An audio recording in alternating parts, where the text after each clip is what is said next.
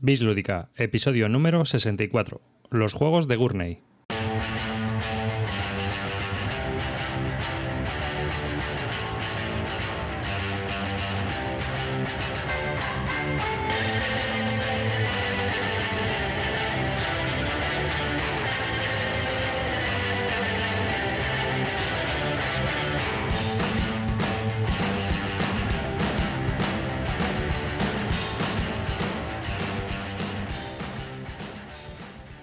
Bienvenidos a un nuevo podcast de Bislúdica. Hoy estoy grabando, yo soy David Arribas y hoy estoy grabando con un invitado de honor. Eh, está conmigo Paco Gurney. Hola Paco. Muy buenas, el honor es todo mío y esas cosas que se dicen.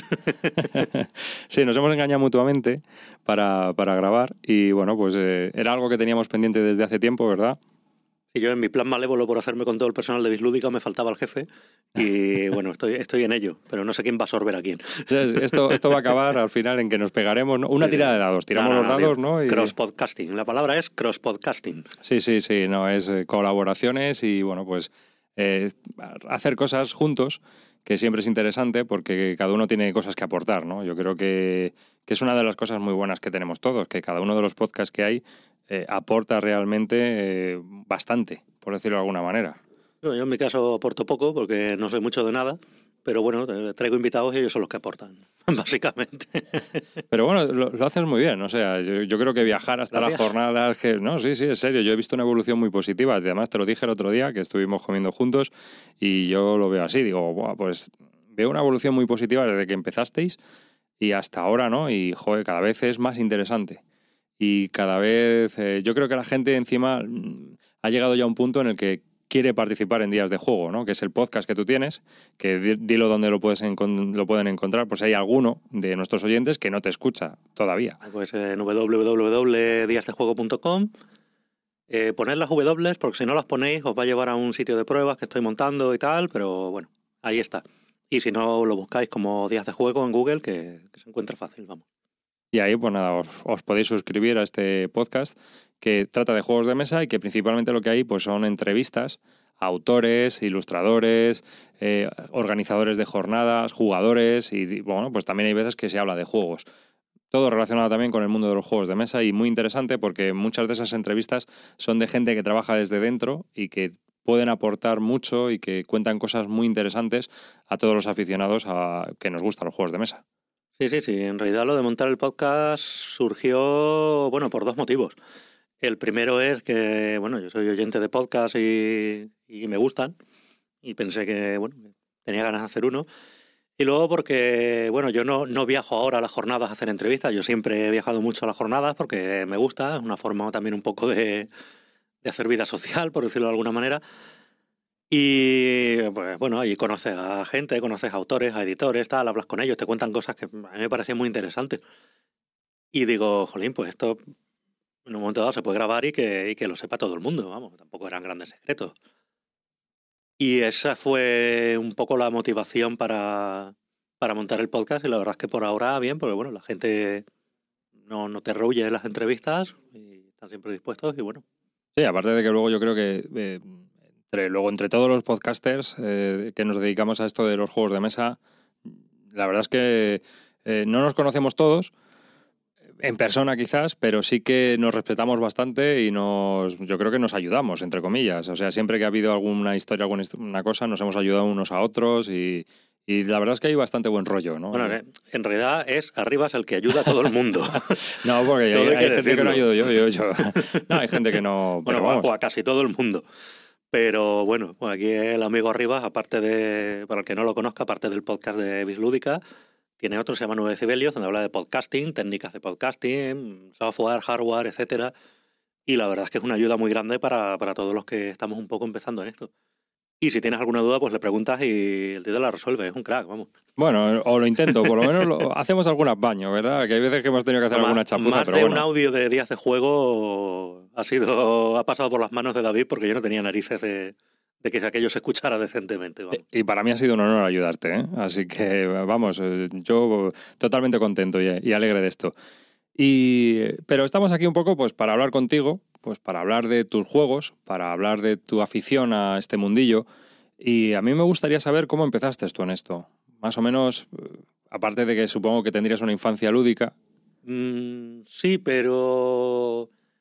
A ver, yo no conocí los juegos de NAC, yo no conocí los clásicos de Avalon Hill, yo no conocí nada de eso, yo siempre he vivido en pueblos y a los pueblos esas cosas no llegaban o yo no me enteraba, no teníamos un corte inglés para ir a comprar el Civilization ni, ni nada por el estilo. Yo de pequeñito sí me gustaban mucho los juegos de mesa, pero bueno, pues poco lo que había en la época, aquellos juegos enormes de Feber Juegos, o de Disset, o de Duca, en fin, un poco lo que llegaba, de MB sobre todo. Pero bueno, eran juegos, podríamos decir, más o menos infantiles, o los clásicos, Risk, Monopoly, etcétera, y a una época, bueno, que ya dejan un poco de lado esa afición. Luego conocí un poquito los juegos de rol y sobre todo juegos de cartas coleccionables, etcétera, y tuve ahí una época, nunca fui un pro, porque entre otras cosas pues no tenía un duro, era estudiante. Y bueno, me compraba un par de mazos y un par de sobres de algo y con eso jugábamos los colegas y, y ya está. Y luego, años después, pues fue por casualidad que mi amigo Paco de Córdoba me enseñó el Ciudadela, me enseñó el Catán y alguna cosilla más que él había comprado en una tienda. Y, jolín, pues aquello me pareció todo magnífico, estupendo, etcétera. Y bueno, ya a partir de ahí, pues bueno, empecé a comprar estos juegos, empecé a, a contactar con gente a la que le interesara la afición. Era en la antigua BSK en aquella época. También a mis amigos, pues bueno, le, también les interesó y jugaban mucho a Catán, a Puerto Rico, a, a todo lo que se presentara. Y bueno, pues a partir de ahí hasta ahora todo cuesta abajo.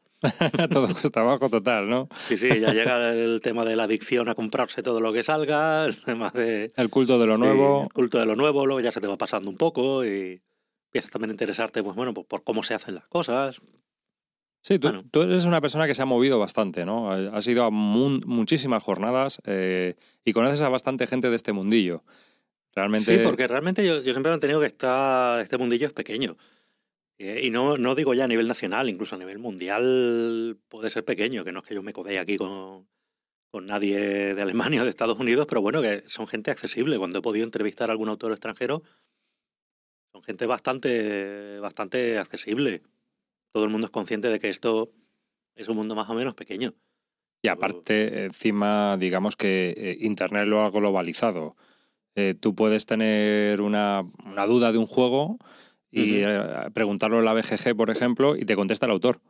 Efectivamente. O tú puedes ser un pequeño editor que tiene tres o cuatro juegos con dos mil ejemplares cada uno y se venden en todo el mundo. Porque, bueno, al final las cosas llegan a cualquier parte si la gente las pide. Es así, eh, es así, ciertamente. Pero no deja de ser un pequeño editor que tiene cuatro juegos con dos mil ejemplares y que en realidad vive de otra cosa. O sea que. Sí, que, es un hobby, una afición, igual que, nosotros grabamos, pues ellos Estamos en un punto. Eh, hablo de los juegos de mesa, no sé cómo llamarlos, juegos de mesa modernos, juegos de mesa, bueno, creo que nos entendemos. Yo los llamo modernos, para diferenciarlos. Sí, o sea, estamos hablando de todo lo que es fuera de Hasbro y sí, tal. Eh, lo que encuentras en las cabeceras de los centros comerciales normalmente. Estamos hablando de, Eso no. Eso no. de lo que no hay ahí. Efectivamente, pues bueno, no, no deja de ser eh, todos estos editores, autores, etcétera, no dejan de ser aficionados que, bueno, que un día decidieron llevar su afición a algo más, pero nacieron como aficionados. No hay ningún, ningún ejecutivo encorbatado que, que solo mira números, no hay, en fin, todavía. Eh, pero, por un lado, hay veces que es mejor ser pequeño. Porque si no, si luego te conviertes en Games Workshop, ¿no? Madre mía. Ah, ¿Me entiendes? O sea, Games Workshop empezó así. Eran unos aficionados que empezaron a vender miniaturas. Que para mí las, políticas de Games Workshop representan corporativismo. No, pero todo aquello de... No, pero es que, o sea, tú puedes tener corporativismo y no ser un melón. es que, o sea, prohibir que se reproduzcan imágenes de tu producto no ayuda precisamente a difundirlo. No, y y más cosas que hay, pero aparte de que... Pero eso te pasa también con Hasbro. Hasbro con la división Wizard, hay veces que tienen decisiones como la que comentó no, Xavi Garriga en tu podcast en la última entrevista, que es que te quedas anonadado, ¿no? O sea, no, es que no quieren que en los mercados secundarios traduzcan sus juegos. Pero es que es absurdo. O sea, eh, que, pero a ver, es que te estás quitando ventas. Pero ¿por qué no? es, que es muy... A mí me parece una, una cosa muy tonta.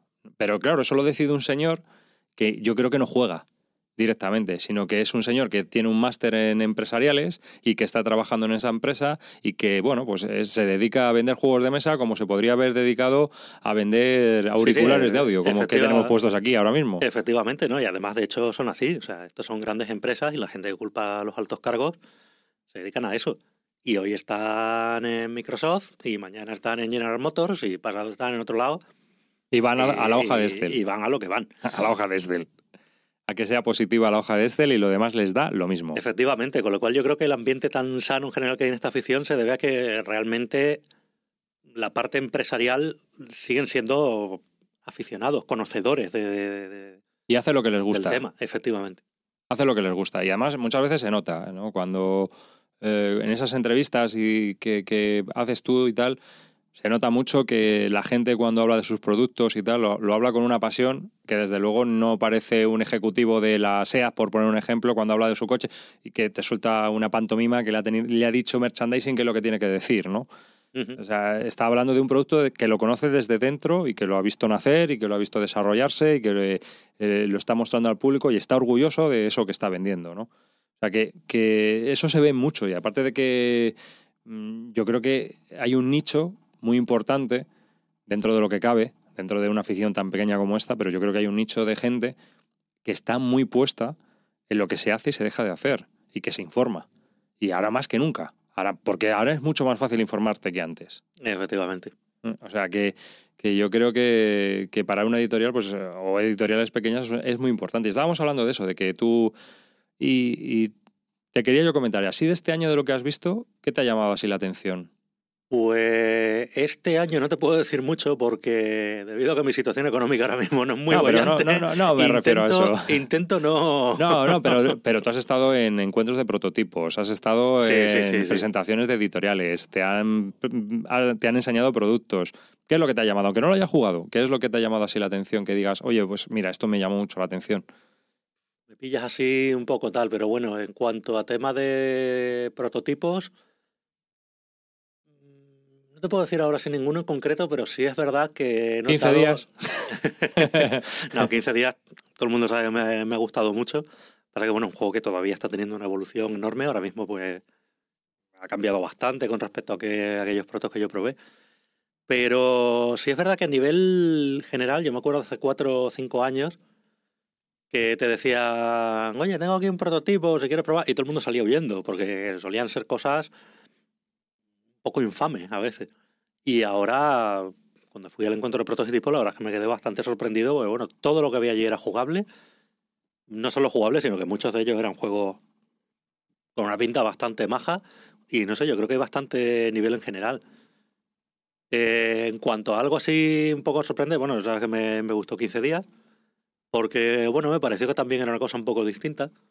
El tema este de, bueno, son dos equipos que juegan una fase del juego un equipo contra otro, pero una siguiente fase del juego ya juegas individualmente y el que era tu compañero, pues ahora tu enemigo como, como todos los demás. Y bueno, eso me pareció me pareció bastante interesante la original cuanto menos. Sí, y es interesante, porque claro, ya tienes el tema de cuando tienes que ayudar a tu equipo, tampoco te puedes quemar mucho. Si quemas ahí todas las naves, luego no tienes para defenderte tú.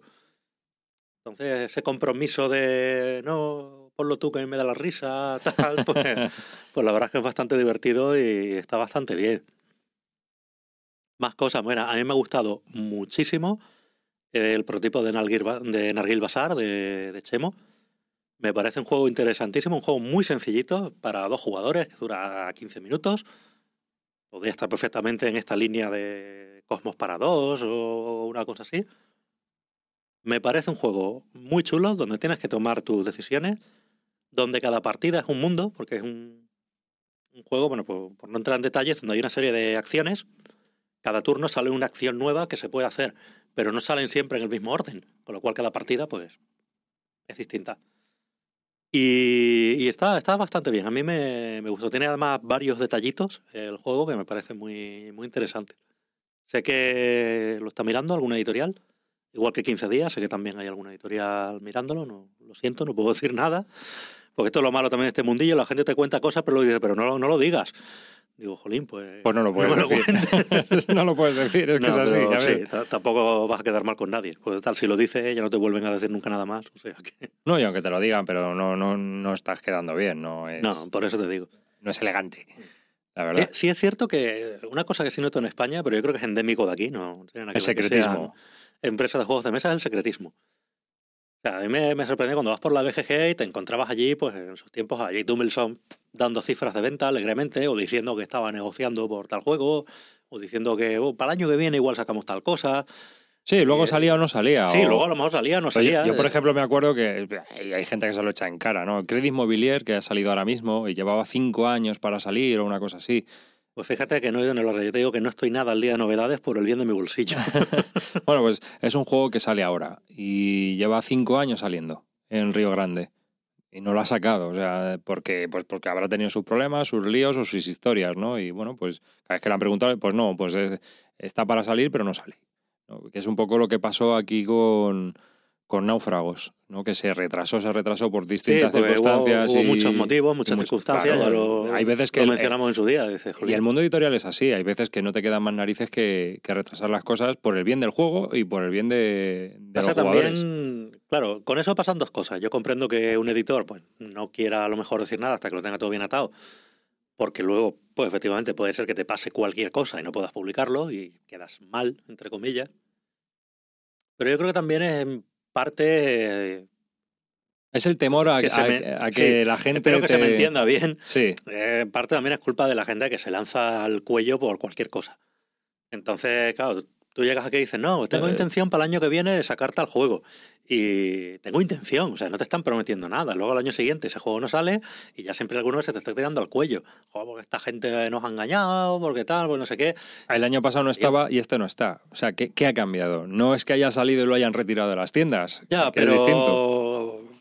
es que claro, la gente cuando escribe a veces es muy visceral y no caes en que, jolín, luego cualquiera busca información sobre esa editorial en Google, va para ese hilo y dice, coño, pues esta gente no es seria.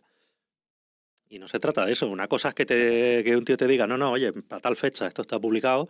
Y otra cosa es que te digan, oye, tenemos intención de. Luego Dios dirá, o sea, Nos gustaría. sí, sí. A ver, estamos negociando. Y estaría bien que la gente pudiera decir esas cosas. Hombre, entiendo que si la cosa está en fase de negociación, a lo mejor se quieran callar pues por evitar posibles rivales, pero una vez que la cosa más o menos está clara. Que está firmado. Cuando ya Sí, está sí. firmado, que dices, mira, ya lo tengo firmado. No, pero aquí no, aquí a veces las cosas están firmadas, pero claro, después de firmarlo, un juego a lo mejor tarda un año o dos años en salir. Te- Y... Te enteras, te enteras de cuando te mandan las tiendas online las novedades. Sí, o, o Anda, ha salido esto ya en o español. cuando la editorial pues manda la nota de prensa, que es pues, la, la- la semana que sale. O sea, Sí, cuando va a salir, que sale, yo qué sé, sale, se distribuye esta semana en las tiendas. Bueno, pues te llega a ti la nota de prensa ya. Y pues, pues sí, vale. ¿Y yo qué hago con esto? A ver. No, ya llegas tarde. Sí, sí, ¿no? No, Que sobre todo nosotros, porque nosotros siempre grabamos y siempre tardas un poco más en, en hablar ese tema. ¿no? Eh, si no lo has visto, no lo- pues no llegas. O sea, directamente eh, es más fácil que, eh, que un blog saque toda la información escrita que Sí, tú sí. hables de esas novedades. Es que No, es el tema del podcast, o sea, un podcast de novedades, de noticias, es muy jodido. Tienes que sacarlo con muchísima frecuencia para que las noticias no se queden rancias Claro. y tal. Y, jolín, pues no es nuestro caso, tenemos más cosas que hacer y tampoco podemos. De hecho, más de una vez me ha pasado que a lo mejor un editor en una entrevista te cuenta una cosa más o menos novedosa, que para cuando la emites pues ya no lo es. Pero, oye, esto lleva su tiempo. Es que si, Esto si- lleva su tiempo y luego también tienes el miedo, una cosa muy importante a la hora de hacer un podcast es la periodicidad, que la gente sepa más o menos cuándo esperar un programa. Y claro, si a mí hoy día, hoy me cuenta alguien algo, digo, hostia, pues tiro toda la noche editando y mañana lo suelto. Dice, pero claro, luego no me queda audio para el programa de la semana que viene o para el programa que es de... cuando tú tienes planificado sacar, porque tienes pensado sacar uno cada 15 Efectivamente, días. yo o- la periodicidad int- intento mantenerla, somos quincenales por ahora y intento mantenerla. Verano, bueno, ya sabes que la cosa es un poco más revuelta y tal. Y aparte que pero- yo creo que es mejor descansar y tomarte un tiempo de, de hiato para tú No, mismo en yo- tu cabeza colocarte la nueva temporada. Sí, pero yo en mi caso, por ejemplo, estuve en las TDN, grabé bastante audio, pero bueno, ahora si alguien me sigue sabe que estoy teniendo problemas con el ordenador y tal. A finales de esta semana, a principio de la que viene, espero tener ordenador nuevo y podré despachar todo eso. Pero claro, es que aparte de, de todo lo que tengo acumulado, tengo pues aquí el asalto que le voy a hacer luego al amigo Rivas, tengo pues otra entrevista, voy a hacer dentro de poco tal, y es que lo tienes que soltar, lo tienes que soltar. Sí, sí, es que es así, lo tienes que ir soltando y, y no te da tiempo, o por lo menos en mi caso, a nosotros nos pasa igual. Eh, grabas novedades, pero ¿cuándo las emites? O sea, es que esta semana sale algo, la semana que viene sale algo. Es que mm. sería quizás un podcast diferente que tendría a lo mejor una periodicidad irregular porque habría semanas que no hay novedades y no sale y habría semanas que tiene que salir por narices. Pero claro, luego ya te tienes que pegar con tu vida trabajo, la familia. Sí. bueno, yo en mi caso ahora tengo más tiempo libre, pero aún así tampoco quiero dedicarle todo el tiempo libre al podcast. Es, que no, puede ser, tienes otras historias que hacer y te, apetece también hacer otras cosas. Entonces, en esa, yo creo que esa labor de noticias, eh, en los blogs hoy por hoy lo están haciendo fantásticamente. Sí, blogs o, webs de noticias al uso. Yo hace años tuve una idea a lo mejor de montar una especie de Board News en español pero bueno, la cosa no, no salió adelante. Yo en aquella época tenía mucho trabajo tal y no podía y bueno, ahí se quedó. Pero yo creo que a lo mejor sería interesante la cosa. Igual ha alcanzado ya un volumen. También habrá que en aquel tiempo no había un volumen de noticias como para justificar algo así. Bueno, yo creo que hoy día, bueno, ahí, lo lanzo, a ver si alguien lo recoge. Pero hoy día se podría hacer un, creo, una web de, de noticias. Hay que lidiar con el tema que hablábamos antes de que aquí la gente es muy dada al secretismo, pero bueno, yo creo que entre bastidores sí que se están moviendo cosas. En el sentido de que nosotros hablamos y de ah, tenemos ideas, iniciativas, las comentamos entre nosotros, tú y yo mismamente hemos comentado alguna iniciativa. Pero claro, te falta el tiempo. En medio está la vida, tío. No, es, que te falta el tiempo. Si lo principal es el tiempo. Yo soy de la opinión de que eh, aquí lo, con lo único que estamos pagando ahora mismo es con tiempo. Porque económicamente, de una manera o de otra, pues a lo mejor lo puedes ir sacando o buscándote las habichuelas o hacer un crowdfunding, aunque sea. ¿No? Sí. Pero, pero el tiempo, ¿de dónde sacas el tiempo? No, yo, yo un crowdfunding no, no lo veo. Aquí la gente no valora los servicios, la gente valora los productos. Tú puedes sacar un crowdfunding para sacar un producto, mm. voy a fabricar una lavadora. Tú pagas y yo te doy una lavadora y la gente pues, le convence, en un momento dado lo puede pagar. Al margen de que culturalmente eso de pagar por algo que te van a dar dentro de X meses, la gente no está acostumbrada, pero bueno, en un momento dado tal. Pero dicen, no, oye, mira, yo es que mm, me comprometo a que voy a hacer un podcast semanal aquí de entretenimiento, pero necesito algo de pasta para ir a las jornadas, para comprar equipo de audio, tal. Eh, jolín, a mí me vendría cojonudo, pero no lo hago porque sé que ni Dios iba a poner un duro. Eh, ¿Tú no crees que a lo mejor si, por ejemplo, mm, a ver, tú haces un crowdfunding, pero tú pones unas camisetas, unas pegatinas, si pones, si das 5 pavos, te damos una chapa y tres pegatinas. Si das 20 pavos, te llevas la camiseta de días de juego. Y pues sí, de la camiseta a lo mejor te lleva 10 euros. Más, pero... más que un crowdfunding sería ya directamente poner un botón de donaciones o una tienda en la web de compra la camiseta, compra la jarra. No, pero, pero tú, por ejemplo, puedes hacer la campaña de temporada. ¿no? Y eh, cuando va a empezar la temporada, haces ahora un crowdfunding en septiembre, octubre y bueno, pues lo que saques es que te dé para. No, es una idea, no lo digo que tú lo hagas, pero... ¿no? Pero yo creo que, que es algo, o un foro, o para pagar un servidor, cualquier cosa de esas, ¿no? No sé. Yo creo que salga adelante. Mira, ahí tenemos, por ejemplo, el ejemplo de, esta revista de juegos de mesa, que están cruzando, que, que al fin y al cabo es un producto, porque te iban a dar una revista física. Y por ahora la cosa está regular, no sé yo si va a salir o no.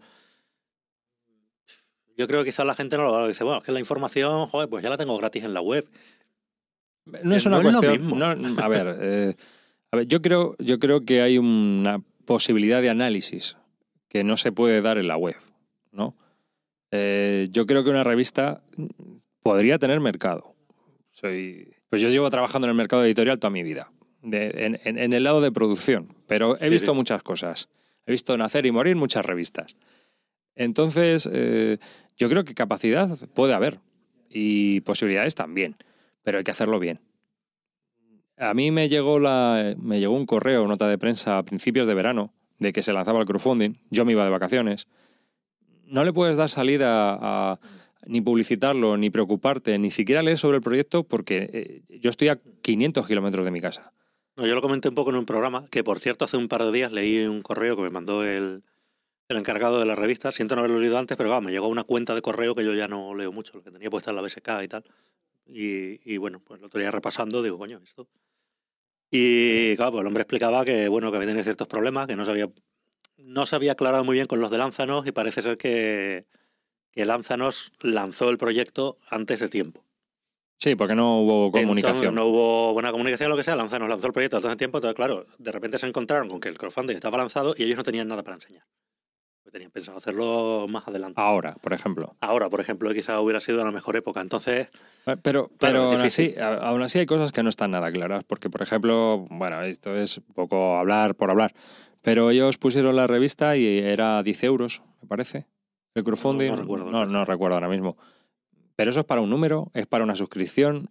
Que, claro, es que eh, no queda Claro. El, tema es ese. Te- en teoría, yo, yo supongo que lo que pretende, pues claro, la cantidad que pedían para un solo número, pues quizá parecía exagerada. Yo creo que simplemente era un poco para poner en marcha el proyecto, lanzar el primer número, comprar o alquilar el material que necesitaran y eso, pues bueno, ya lo tienes ahí para, para siguientes números. Interpreto yo, vamos, no sé. Ah, Claro, pero tú interpretas. Sí, Ese es el problema, que es que interpretas. No te queda claro y no sabes y, bueno, no sé. Eh, que- quedó, está un poco deslavazado, es un proyecto un poco deslavazado desde mi punto de vista. sí, pero yo creo en Y es una parte, pena, ¿eh? yo creo en parte es por eso, porque se lanzó antes de tiempo. O sea, ellos hablaron Sí, no estaban preparados. hablaron con Lanzanos, parece ser que la cuestión era que ellos pensaban que una vez que Lanzanos daba el visto bueno al proyecto, pues que ellos podían lanzarlo cuando quisieran. Y no, parece que cuando Lanzanos da el visto bueno al proyecto, directamente se lanza. Sí, cuando te dan es que ya- tú ya lo Y- tienes que tener preparado. Efectivamente, entonces claro, Lanzanos dio el visto bueno al proyecto y aquello automáticamente se lanza y ellos dicen, no, pero si no queríamos lanzarlo ahora, es que, todavía eh, no estamos... Lanzar un crowdfunding en verano, tela marinera. Bueno, los de Amusen Scott se han lanzado, Pau y Pedro Sí, Soto, y les es ha salido. es el extremo contrario. Esta gente se lo ha currado muchísimo, daba muchísima información, Pedro hacía muchos dibujitos, todo molaba mucho, estaban ahí en Twitter todo el día, dando la brasa, entre comillas. Que, que se curró el crowdfunding. Se lo curraron. Socialmente se lo curraron mucho. Obviamente se lo curraron mucho, el crowdfunding era atractivo, bueno, tú veías los dibujitos y decías, uy, qué bonito, y tal. Es que, claro, hay otros crowdfunding muchas veces ves y dices, sí, aquí, sea, tú me estás vendiendo la idea, que puede ser que sea muy buena, pero a mí lo que me entra por la vista es un dibujito. O sea, pon- ponme unos dibujos, ponme algo de diseño, ponme, ponme algo. Y bueno, y aparte luego Pedro Soto y Perapá, bueno, pues son gente conocida, que ya solo tirando de, de contactos, de- de, Se mueve. de amigos Es un proyecto Twitter, que se ha etcétera, se ha tal, pues movido. aquello se ha movido mucho. Es un proyecto que se ha movido mucho. También es verdad que pedía una cantidad de dinero muy baja porque es un juego muy económico, en fin.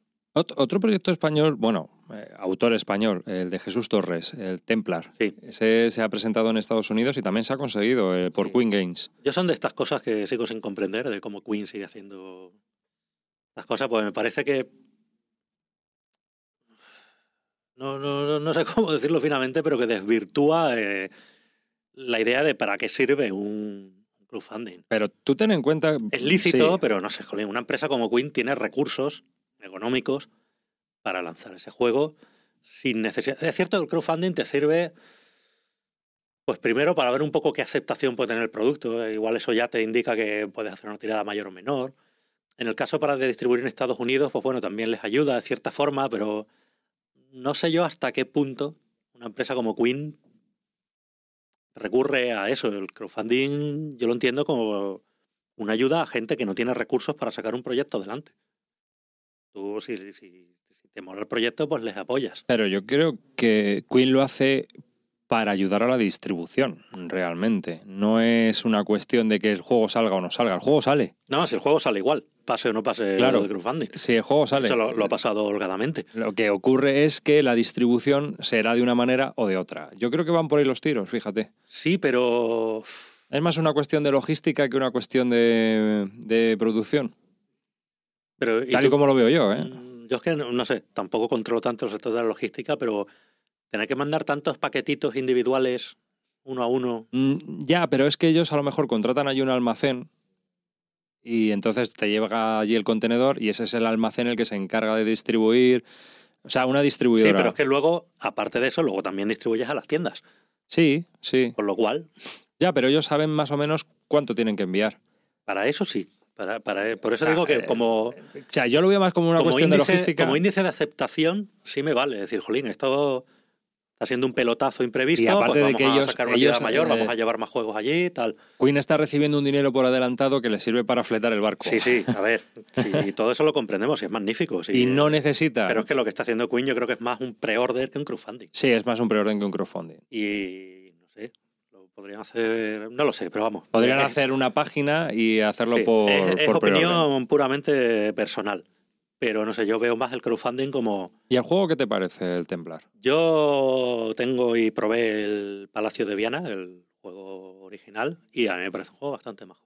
Y he de reconocer que es un juego al que me acerqué de manera un poco escéptica, porque es un juego hecho por encargo, etcétera, tal, que son de estas cosas, y dices, bueno, a ver qué me encuentro aquí.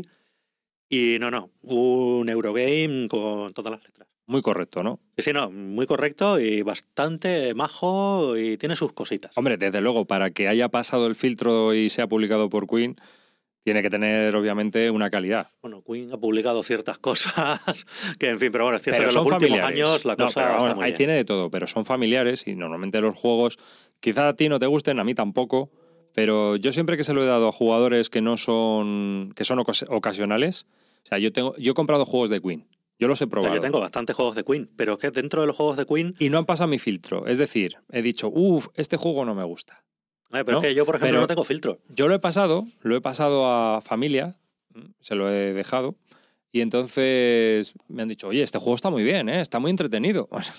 pues por eso te digo que es que... Oye, si no has probado otra cosa, tal, pero vamos, yo que no tengo filtro, que lo mismo juego la danza del huevo que, que a un eclipse, pues muchos juegos de Queen yo los encontraba que no que, que no, No rematan. no, no no estaban rematados, no transmitían nada, muy bonitos todos, eso sí, se dejan la pasta en, en un buen diseño y una buena producción. Está muy bien acabados. Está todo muy bien acabado, pero, pero sí es verdad que de tres, cuatro años a esta parte ha habido un cambio bastante considerable. Han publicado cosas bastante majas.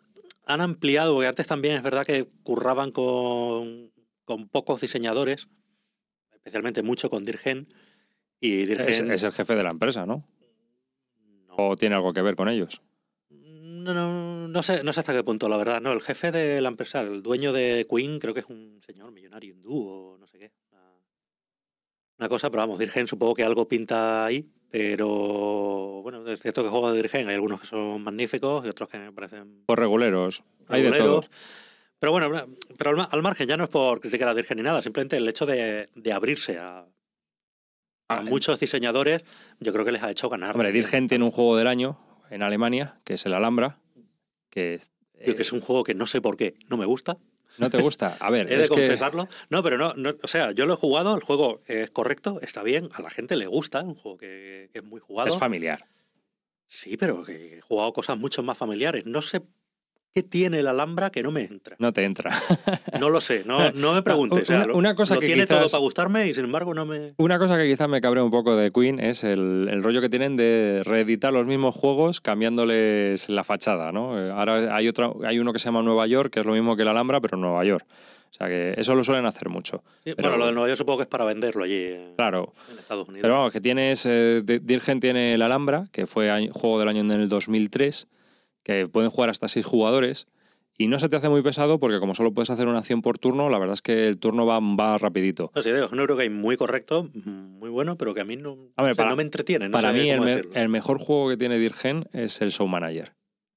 Es un juego para seis jugadores de cartas, muy Yo cabrón, Yo muy tengo la cabrón. versión de Atlantic Star y, y es un juego donde nos reímos muchísimo. Es que es muy Sí. cabrón ese juego. Recuerdo Porque en, en muchas jornadas que se oye a las 3 de la mañana por ahí, limpia, limpia, cuando tienes que limpiar el Sí, hay una, una mecánica que tienes que limpi- que puedes eh, pagar dinero y limpiar y limpiar las cartas que hay para sacar otras nuevas y ves a la gente tirándose de los pelos. ¿Pero qué haces? ¿Qué haces?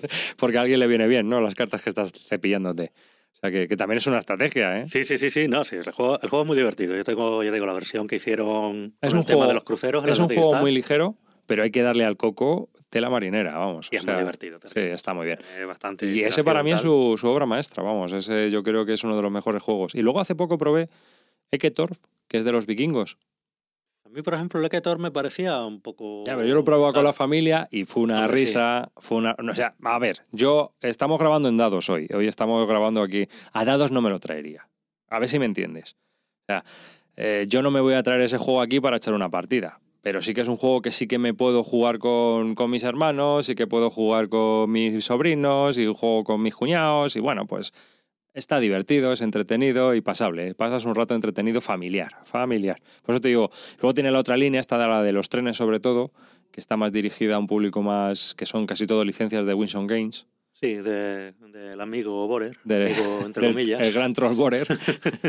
y bueno, pues son juegos más exigentes, entre comillas también, porque tampoco... Sí, pero luego dentro de lo que cabe no son, no son un 1800, es... Son juegos realmente sencillos, que duran tres cuartos de hora como mucho, pero bueno, que, sí, que le puedes dar un poquito al coco. Pues yo tengo curiosidad por este Templar de, Jesús. Yo ¿eh? ya te digo, yo tengo el Palacio de Viana, si quieres un día echamos una partida. El juego a mí me, parece que está bastante bien. tiene una mecánica que me gusta, que es la de roles, tal. Está... Ah, pues me gustaría probarlo, sí. Está bastante me, me apunto a esa partida. De hecho, tenía incluso un diseño bastante majo. Eh, todo esto, evidentemente, pues lo han cambiado, han cambiado la temática, han cambiado el diseño. ¿Y eh, hay problemas para conseguir ese juego en, general? Porque es algo que lo de este juego fue toda una aventura. En Córdoba, pues hay un palacio, que es el Palacio de Viana, sitio muy, muy bonito para visitar. Palacio de Viana, por lo que tengo entendido, fue en principio un caserón que tenían unos nobles. Lo siento porque no me lo he preparado y no me sé toda la historia exactamente. Bueno, unos caserón tenían unos nobles que luego fueron incorporando otras casas que había alrededor y prácticamente se quedaron con la manzana. Entonces, claro, era un palacio, un palacete, por decirlo de alguna manera, hecho a trozos. Tenía muchos patios. Córdoba es muy típico lo de tener un patio un patio interior, entonces bueno, pues tenía muchos patios, etcétera, y eh, bueno, muy bonito visitar porque tiene montón de patios con sus florecitas, con sus cosas. Entonces, bueno, la cuestión fue que la Fundación Palacio de Viana encargó a Jugamos Todos, a la Asociación de Córdoba, pues que, a ver si les podían hacer un juego, etcétera, porque el director de la fundación parece que también era bastante aficionado a los juegos y demás. ¿Qué pasó? Que bueno, en principio pensaron buscar algún autor, lo que sea, pero luego Jesús pues, se lanzó a decir, bueno, creo que... Me puede salir algo, ¿no? Sí. Y bueno, pues lo hizo, lo testearon allí entre toda la asociación y tal, y la verdad es que les quedó un juego bastante, bastante majo. O se presentó en el Festival de Córdoba pues hace tres años, creo que fue, una cosa así. La Fundación Palacio de Viana, creo que era en parte participada por Cajasur o, o algo así. Esto, bueno, yo le hice una entrevista a Jesús donde cuenta todo esto mucho mejor que yo. Y el tema está en que, bueno, cuando el juego ya por fin se presentaba y tal, resulta que es cuando llega lo de la crisis, Cajasur quiebra, entra en un periodo que no se sabe quién se va a, quién se va a quedar con ella, al final la BBK se queda con Cajasur, etc. Pero claro, durante todo este tiempo, el juego está ahí en un almacén pues claro, no, no puede salir. Es de una caja de ahorros, tal, no sé qué, y, la caja estaba intervenida, por decirlo de alguna manera. Y parece ser que por fin este año pasado en Córdoba, que fue algo así, ya empezaron a salir unidades. Lo que no sé que se podía comprar en Córdoba en la tienda de calidad que se llama, que era una cosa que tenía Caja Sur y tal, pero no sé muy bien cómo está el tema de distribuirlo a otros sitios. No, yo creo que se, será solo para vender allí en, la fundación. Supongo que será para vender allí nada más, no lo sé, pero bueno, en todo caso, como ya está a la vuelta de la esquina la versión de Queen, bueno, por lo que comentaba Jesús, el juego no, no va a tener grandes cambios, no, del cambio de tema y tal. O sea que va a estar, o sea que ya está bien desarrollado, por lo que veo. Sí, sí, no, yo te digo, el juego yo le eché varias partidas, me parecía que estaba bien. Mm. Me parecía que estaba bastante bien. Entonces, bueno, pues mira, hay una cosa recomendable y apoyamos a los autores patrios y, tal. Yo creo que eso han sido los crowdfundings ¿no? que hemos tenido este verano así, eh, a Musen Scott, Templar en cuanto a españoles. Y luego, pues nada, está la revista de juegos de mesa que anda ahí, ahí. Pero siempre hay más cosas. La gente de Zare, que, bueno, que ahora se llaman Dicemo, creo, algo así, que intentan sacar el, el Red Code y tal, que no, no sé cómo les va, la verdad es que no, no lo he seguido mucho. O también vi unos que estaban intentando reeditar una cosa antigua de NAC, que se ah, llama Vietnam, que además, por lo que me contaba la gente, era un poco infumable. Hombre, es que los juegos de NAC, eh, quitando la nostalgia, realmente. Es que ese es el tema. Y las calidades y todo. O sea, bueno, pues cuando eras pequeño andabas flipado porque era lo único que había, pero. Cuando eras pequeño estás como el niño este del anuncio de un palo, un palo, con cualquier cosa jugabas. Pero... Sí, claro, efectivamente. Es que te daba igual palo que palote. El caso era tener algo. Y si eh, te iba a los juegos de mesa y había un NAC, pues un NAC, porque es que era lo más... Yo me acuerdo que entraba en la tienda de la papelería del barrio Y veías ahí unas cajas que tenían con NAC. Bueno, y es que yo siempre soñaba, ¿no? Con, con tener un juego de esos entre mis manos. Y luego, Sí, luego todo el mundo se inventaba las reglas porque yo no había quien lo jugara. Claro, tal, por ¿no? eso te digo que, oye, pues es lo que hay, pero que en su momento pues eh, era lo único que había. Hasta que un día vas a Galerías Preciados que tienes 13 o, cada- 13 o 14 años, porque tampoco es que vayas mucho a Madrid, y te encuentras ahí en la sección de juegos de caballeros, entre las barajas de póker, un Panzer Leader de Avalon Hill, ¿no? Y dices, ¿y esto? Y entonces ya pues pones otra cara. O el Civilization que compraba todo el mundo en el corte inglés. Claro, y tal, claro. Yo eso no lo conocí. Yo, de hecho, el Civilization lo conocí a través del juego de ordenador. De, no, que esto está más o menos Basado basado, en un juego de juego mesa. de mesa. Oye, no jodas. Y luego años más tarde pude jugar una partida, bueno, jugué un par de turnos nada más, porque se nos dieron las tantas y no, y no pudimos, pero oye, pues mira. El Civilization básico mm, es un Eurogame. Yo creo que es uno de los primeros Eurogames. Sin el Advanced. El Advanced le convierte en una Meritrash. y, el, y, el- y sin el Advanced es un Eurogame, ¿sabes? O sea que yo creo que es eh, mejor juego. Hay gente, todo el mundo me dirá, ¿qué dices, loco? El Advanced Civilization, por favor. El Advanced Civilization convierte a todas las civilizaciones iguales y hace que el juego sea más lineal en ese sentido y que todo el mundo tenga unas oportunidades más o menos similares. Y en cambio el Civilization eh, no hay cartas para todos, es más rápido en el sentido de que no dura 12 horas, dura 5 o 6, y si juegas la versión corta que viene en las reglas, pues en 5 horas te lo puedes haber ventilado. O sea que dentro de lo que cabe puede ser un Eurogame largo, de estos que jugamos a veces por aquí, A mí me, me gustó más o menos el, la dinámica. el Civilization nuevo. Estoy hablando ahora Ah, de, sí, de- eso está de muy Fantasy bien. Flight, eh, que aquí lo, lo ha publicado Edge. Y eso que, claro, yo cuando me enteré, no, van a sacar uno nuevo y más basado en el juego de PC de Sid Meier. Dice, va, un juego de mesa basado en un juego de ordenador que está basado en un juego de mesa. Mola. Y, y claro, arrugué el hocico cuando me enteré de que lo hacía Kevin Wilson. Mm, Porque dentro de lo que era Fantasy Flight, Kevin Wilson yo creo que representaba la, la gama más Ameritrash clásica, por decirlo de alguna manera, mientras tenían diseñadores como Cory Conexa, que para mí es un genio, que ha A, sabido, a mí no me gusta. pues yo creo que ha sabido combinar, dentro de que no son mi tipo de juego, yo no soy muy fan del juego de Fantasy Flight, bueno, yo soy más euro, pero yo creo que Cory Conexa sí ha sabido combinar muy bien eh, el espíritu de, los juegos de Ameritrash con mecánicas más modernas de, de Eurogame. Fíjate, para mí no. Para ¿No? mí no. No, para mí lo ha pegado ahí con pegamento. Han pegado mecánicas de Eurogame en juegos que les habría ido mejor siendo clásicos Ameritrash, creo, desde mi punto de vista, por, por la intención de innovar, que me parece muy bien. Pero creo que hay cosas que no pegan ni con cola. Oh, macho, pues yo La selección de roles, por ejemplo, en alguno de los juegos, como por ejemplo Lake Imperium 3, y creo que no es de Konieska. No, ese, es de, Petersen, de. Petersen. Vale, pero el Caballeros Guerreros se le han cargado. Para mí, se le han cargado. La nueva versión, Konieska, se le cargó.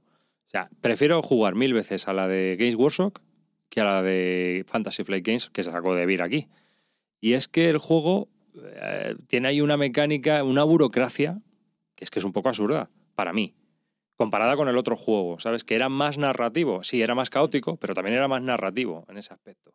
Y aquí no lo consigue, no te transmite Sí, eso. pero yo creo que, claro, también hay que ver que hoy día también ha, evolu- ha evolucionado un poco lo- los gustos del público y la gente, aunque sigue habiendo gente que le gustan los ameritrash clásicos, hay que reconocer que esos juegos tenías que poner mucho de tu parte para que fueran jugables. Porque eran juegos tremendamente azarosos, tremendamente injustos. Sí, muchas pero- veces dices, sí, te ríes porque estás allí con los colegas. y Claro, tal. pero, pero en vez de arreglar eso, en vez de arreglar eso, que sí, que lo arreglan en parte, lo sobrecomplican por otro lado que no entiendo. O sea, sobre- voy a sobrecomplicar el orden de turno para que haya selección de roles, no sé qué, no sé cuántos, pero chico, hazlo simple, hazlo sencillo.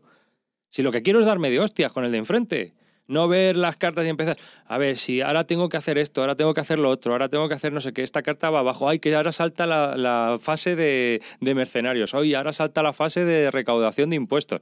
Cago la leche. Macho, haz algo lineal en ese aspecto y tú te vas montando la estrategia. Pero no puedes montarte la estrategia porque tienes que estar pensando en los minijuegos que te han puesto. Parece la feria. Vas saltando de, de caseta en caseta, ¿sabes? Y eso no me gusta. A mí es la, es la impresión que me dan esos Pues juegos. Mira, yo, por lo poco que he visto, a mí sí me. Y luego me tiene, parece- tiene otro fallo muy gordo. Tienen, esos juegos tienen un fallo muy gordo para mí. Y es que penalizan mucho al ganador. En el sentido de que si, por ejemplo, estamos jugando cuatro Mm. y tú y yo nos enzarzamos, ¿vale? Los otros dos se frotan las manos. Porque tú ganes o pierdas, vas a perder mucho. O sea, sé, si yo, por ejemplo, te ataco y gano la batalla, puede ser una victoria pírrica. porque resulta que me quedo. ¿Quién gana? Los que no se han pegado. Es decir. pero es que son la vida misma. No. Pero, pero me cabrea en el juego, porque en el juego me cabrea cuando no haciendo nada te beneficias. O sea, sé, si tú pasas en el póker, esa mano la has perdido. Pero que tú pases en turno y salgas beneficiado, eso me cabrea. O sea, por no hacer nada, la inactividad ya lo tenemos en la vida real, no lo quiero. ¿Sabes? Yo quiero, o sea, que, que tú no hagas algo en un juego, no haces nada ese turno y vas el primero. Pero bueno, ¿esto qué es? Entonces, ¿de ¿qué estamos jugando? ¿A qué estamos jugando? No, no, no, no, no me gusta, ¿no? En cambio, por ejemplo, eso está muy bien logrado en, el suceso. No, no, no. Lo que ocurre es que, por ejemplo, en el sucesos sí está, sí está muy bien implementado. Eh, ¿Qué ocurre? Que al final juegas una partida de caballeros guerreros y todo el mundo anda uh, uh, uh, como los condotieros. Eh, hacen como que se pegan, pero no se pegan, ¿sabes? Porque que la puedo palmar. Y claro, si la palmo se acabó, ya no gano más dinero. Entonces, pues como que vamos todos a ver quién es el que va cuatro horas esquivándose unos a otros, por favor. Y en cambio en el sucesos de, de eh, Mark Simonich, que estaba publicado por GMT la tercera edición, ahí tú hay una batalla y tú ganas, pero el que gana sabe que va a perder bastante poquito. Entonces te interesa ir al combate, porque las ganancias que vas a tener ganando las batallas son mayores que las pérdidas. Por lo tanto, está motivando la acción, está motivando que haya movimientos, está motivando que el juego sea dinámico. Y en estos, que le pasa igual un poco a la era de Conan, que fue publicado también, que venía de Nexus. Sí. sí, venía de Nexus, que fue también una historia un poco triste lo de Nexus, pero bueno. Y sí, y, y, el tema es ese, son juegos que penalizan mucho también al que va ganando. Entonces, claro, pues, yo no hago nada y a lo mejor gano la partida. Pues qué triste, macho. Que sí, que es la vida real, lo que tú digas, pero, para eso ya tengo el Black Bear, si quiero algo real. En ese aspecto supongo entonces que te gustará el Eclipse.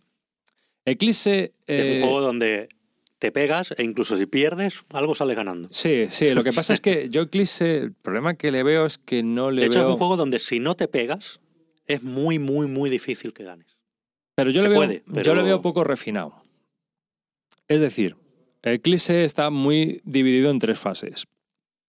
Primero exploras, luego te desarrollas y luego te atizas. Y la última fase es muy oportunista. Y eso no me gusta. Esa, pero ese, es un juego de pim pam pum, se juega rapidito. Sí, pero ese oportunismo no me mola, porque al final eh, en una partida de multijugadores te puedes quedar muy vendido y tú, por muy bien que lo hayas hecho, pues ahí ya no depende de ti, es el Cosmic Encounter. Oye, y, depende también con quién juegues. Esas tres fases a mí me gusta. Suelen darse así, pero vamos, yo he visto, he visto partidas donde en el turno 2 había gente pegándose. A mí me gusta, pero yo creo que es un juego que va a depender mucho de la evolución de las expansiones. Si las expansiones son buenas, el juego seguirá siendo bien. Si no, se va a agotar. Yo, o sea, yo creo que es un juego que se agota el solo qué manía con lo de las expansiones, con lo de alargar la vida del juego. Pues. No, pero, hombre, porque sale, el juego está bastante bien, juega unas partidas, está... Oye, que lo mejor juegas 30 partidas y te aburres. Pues bueno, pues bien rentabilizado está. O sea, 30 partidas de Eclipse a 2, 3 horas cada partida, son 90 horas de, diversión. Por yo juego básico no juego 30 partidas ni de coña. A mí se me agota bastante antes. Pero porque te digo que la fase. ¿Tú juegas siempre con la misma gente o juegas con gente distinta? Depende. eso cambia mucho los juegos. Cualquier juego. Depende. Depende del juego. Anda, que no hay juegos que me han cambiado a mí cuando los he jugado con otra gente, vamos. Sí, sí, pero bueno, aparte de que tú sabes que tiene, eh, luego Eclipse tiene unas estrategias degeneradas. No sé si lo sabías. Sí, pero tú es que eres muy exagerado con esas cosas. Ah, yo soy muy exagerado con esas cosas. Cuando quieras te machaco. O sea, que es así de claro. Además, aquí, mira, yo la primera partida no gané pero yo juego a muchas miniaturas. En las miniaturas se tiran muchísimos dados. Y yo dije, uy, dije, esto ya sé de qué va. Aquí hay que tirar dados. Y me cargué las naves eh, pues para, para tirar dados. Para tirar dados, pero para aburrir. Ni Dios se metió conmigo, ¿eh? Yo no gané y no supe ganar porque no le había cogido la dinámica al juego, pero vamos, le vi el, eh, ese truquillo, le vi ahí. Eh, son cosas que yo creo que no están bien, bien refinadas, ¿vale? obviamente, yo lo digo con mi pasado guargamero, mi pasado de, pegarme, y entonces veo que hay cosas que chisporrotean un poco. Yo creo, por eso te digo lo de las expansiones, porque yo creo que es un juego que es muy tuneable y que tú lo puedes arreglar, todo lo que no te gusta lo puedes arreglar. O sea, es decir, si a ti no te gusta el oportunismo, basta con hacer unas reglas de movimiento que sean un poco más restrictivas. O sea, que que mm, soluciones tiene. Pero que el juego tal y como viene, como juego, no está mal, pero tampoco es para tirar cohetes, ¿eh? A mí me encantó. Ten en cuenta, yo no tengo ese pasado wargamero. Yo no soporto un reglamento de 30 páginas, yo no soporto tener que tener en cuenta páginas. tropecientas reglas, ni partidas de 6 o 7 horas, yo eso no va conmigo. Entonces a mí el Eclipse me da que en un par de horas yo he desarrollado una civilización, me he pegado con todos mis vecinos y me lo he pasado bien. Pero yo creo, yo creo que estáis muy equivocados con lo del Wargame. O sea, yo, por ejemplo, a mí no me vas a pillar para un Wargame de 7 horas. Si yo todos los Wargame que tengo, quitando dos o tres, son de menos de 4 horas. Todos. Todos. Porque es que no puedo estar más de 4 horas jugando. Y cuando juego a miniaturas, siempre he jugado escenarios de una tarde, una mañana. Pero a mí no me vas a pillar todo el fin de semana jugando al mismo juego, vamos, ni de coña. Es muy complicado. Sí que tengo juegos que he jugado tres días. Es cierto, pero son los menos. Tengo dos. Dos juegos. Uno dura una semana y otro dura tres días. Eh, y se pueden jugar también por escenarios de, forma que te puedas traer el juego y juegues solo una tarde. Nos hace falta Félix aquí. En esta. Bueno, a mí me hace falta Félix. Sí, los sobrecitos, ¿no? los sobrecitos. Entonces, hay un montón de juegos, eh, sobre todo los de bloques de Columbia, que duran dos horas, dos horas y media, tres horas, que son muy evocativos, muy narrativos y que están muy bien. Vamos, Ricardo III o Julio César son juegos que, de control de áreas que son estupendos. reconozco que no juego prácticamente nada de Wargame yo creo que básicamente por tres razones. En primer lugar, porque bueno, ahora no, ahora es cierto que ha estado bastante dinámico, pero hace unos años el tema de los wargames estaba como muy. era todo como muy clásico. Luego, por otra parte, era la duración que solían tener. Y por otra parte, es que son juegos para dos. Y yo tengo jodido lo de jugar juegos para dos. Fíjate que hay gente que tiene problemas, que no encuentra gente para jugar y tal. Yo en mi caso al contrario, porque tengo mi grupo de amigos, o me vengo al club, o lo que sea, pero es muy, muy raro estar solo con una persona para jugar. Entonces yo los juegos de dos que tengo, los tengo prácticamente sin jugarlos, vamos. Y los multijugadores, por ejemplo, eh, puedes jugar un sucesos que es a cuatro, puedes jugar un, bueno, ya se va de, horario, pero puedes jugar algo que sea de, cartas, un card driver game de cuatro, de cinco y de seis, que son más, hay algunos cortitos. O sea que eh, pues, eso no me importaría a lo mejor. Si se quiere probar, se puede probar. O sea, yo creo que por probar puedes probar muchas cosas. Otra cosa es que te guste o no te guste, ¿no? O te gusta esa dinámica. Pero vamos, yo es que en su momento, pues sí. Y cuando puedo juego, me gustan. Me, lo paso bien. Pierdo o gane, me da igual. Si lo que estoy viviendo es la historia, ¿no? Estoy montándome mi historieta y me gusta. O sea, que es. Eh, digamos que me lo estoy pasando bien y me, me estoy divirtiendo, por lo tanto a mí me vale. Pero vamos, yo creo que estáis confundidos. Pensáis ahí que las cosas de los Wargames estas son ahí 2.400 counters, que los hay, seis mapas juntos con celo, ocho planchas de metacrilato y... Pero tío, ¿dónde vas? Eso se da, se da, no digo que no, pero es lo menos, ¿eh? Yo creo que ahora mismo estamos en, el momento, y nos pasa igual a todos, si yo tuviera tiempo, a lo mejor no jugaba juegos de mesa, jugaba juegos de rol. Así te lo digo. O sea, si yo tuviera tiempo, pues muchas veces no jugaría, jugaría, tendría juegos, pero mi principal eh, afición sería, seguiría siendo jugar al rol. Yo creo que es un metajuego increíble. Entonces, es un juego que te llena por dentro. Y juego a juegos de mesa, por, primero porque me gustan y segundo porque yo creo que son divertidos y que duran un tiempo que yo me puedo permitir. Ni más ni menos. Pues ha sido parte de, la del éxito, vamos, de la explosión. Por un lado, o sea, yo creo que el, aumento del juego de mesa, pues claramente viene de dos lados. Por un lado, de la gente que antiguamente jugaba bien a wargames o a juegos de figuras o tal, o a cosas, o a rol, o a cosas de estas monstruosas que te requerían mucho tiempo, ahora no tienes tiempo, pues bueno, tienes esto como sustituto. Y por otra parte, es lo suficientemente sencillo como para llegar también al público generalista. Y de ahí está entrando mucha gente también.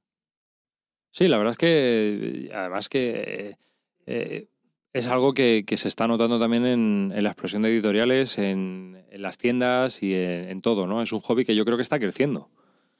Yo creo que es una afición que está creciendo. Cada vez hay gente más interesada en, esto, ¿no? Y aparte de que eh, mm, vamos a tirarnos una piedra, o sea, vamos a, darnos una palmada nosotros en la espalda.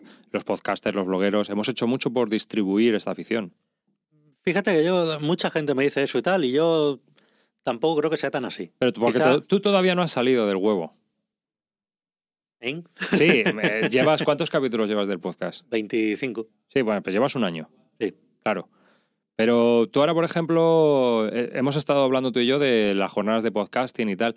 ¿Tú sabes cuánta gente ha descubierto los juegos de mesa por las jornadas, o sea, por, por conocer, otro- eh, porque otros podcasters me escuchan y me han promocionado, por ejemplo, a Bislúdica, al, al tablero de Kabutor, eh, a la voz de su juego. O sea, hay veces que estás escuchando un podcast sobre tecnología de Apple, por poner un ejemplo, y te dicen, bueno, y voy a recomendar un podcast que escucho para aquellos que no va a ser todo digital. Y te dicen la voz de su juego. Pero, tío, o sea, es que alucinas, ¿eh? Y quieras que no, vale, a lo mejor son cinco o seis oyentes nada más lo que vas a ganar. De, yo yo he de esos reconocer 6.000 que tengan. me, que me vendo muy mal. O sea, yo lo poco que me he promocionado ha sido dentro de- del mundillo. O sea, por eso digo que yo, entre comillas, estoy predicando con versos. O sea, Sí, pero porque tú, tú, tú estás muy dirigido, pero a mí me pasa igual. Yo pensaba, digo, va, es que... mi- también, también es cierto que yo no tengo un podcast de divulgación, por decirlo de alguna manera. Claro, Yo pero- hablo ya con editores, con autores, tal, y eso supongo que interesa al que ya es aficionado. Sí, pero por algún lado tienen que empezar. Y hay gente que, mira, el- pero el tema del podcast es que muchas veces lo escuchas por, porque te apetece, o porque tienes tiempo, o porque es, es, mm, es entretenido. Entonces, escuchar a dos personas que saben de un tema, aunque tú no tengas ni pajolera idea, hay veces que te apetece. Porque les estás escuchando hablar y dices, oye, pues es interesante lo que están contando. Y si a esa persona le parece interesante, estupendo.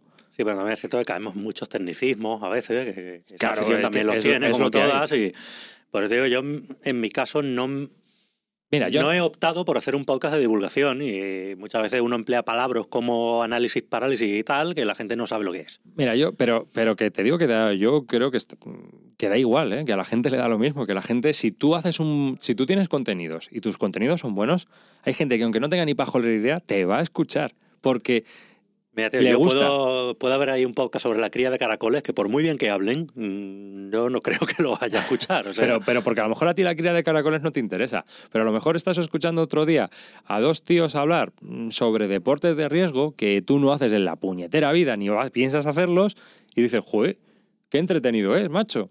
Y sigues escuchándolo y te lo sigues descargando, ¿sabes? Incluso llega alguien al lado, oye, pues escucha esto que está entretenido, ¿eh? Y a la gente, pues hay, hay gente, a mí, hay gente que me ha escrito, oye, mira, que os llevo escuchando un tiempo, yo no he jugado, pero es que os llevo escuchando un tiempo porque eh, sois muy amenos y me gustaría que me recomendarais algún juego para iniciarme. Tío, o sea, es alucinante. Yo es que me quedo flipado, ¿sabes? Porque, claro, no- nosotros hay veces que estamos hablando y estamos hablando de juegos rarísimos que vienen de Estados Unidos, que son importados, que son difíciles de conseguir. Hay veces que sí, que hablamos de juegos nacionales. O sea, hablamos de todo. ¿No? Somos muy generalistas en ese aspecto. Pero que te llegue alguien y te diga, oye, mira, que es que. Y no, es, no ha sido uno o dos correos, ¿eh? Eh, Hay bastante gente que te escribe y te pregunta. yo, yo reconocer que esa parte no, no me he preocupado mucho, tema de, de promocionarme. Entre otras cosas porque, hombre, siempre mola que te escuche más gente, pues oye, mola. Pero bueno, tampoco es- esto es una cosa que al fin y al cabo uno hace porque le mola a uno. Sí, sí. Entonces, por ahora no me he preocupado mucho. Pues a lo mejor debería empezar a preocuparme, pues no lo sé. Ah, no, no, no, si no es que te preocupes, pero que simplemente que te quiero decir que está ahí, que lo tengas en cuenta, que sepas que existe, que hay gente que te escucha que no seguramente no tiene ni pajolera idea de quién es Xavi Garriga, ¿sabes? o sea, así de claro. Y que seguramente está ah, encantado porque dice, joder, qué entrevista más amena, como que están hablando de un tema que es interesante y que a mí a priori no me interesaba, pero fíjate, me ha enganchado.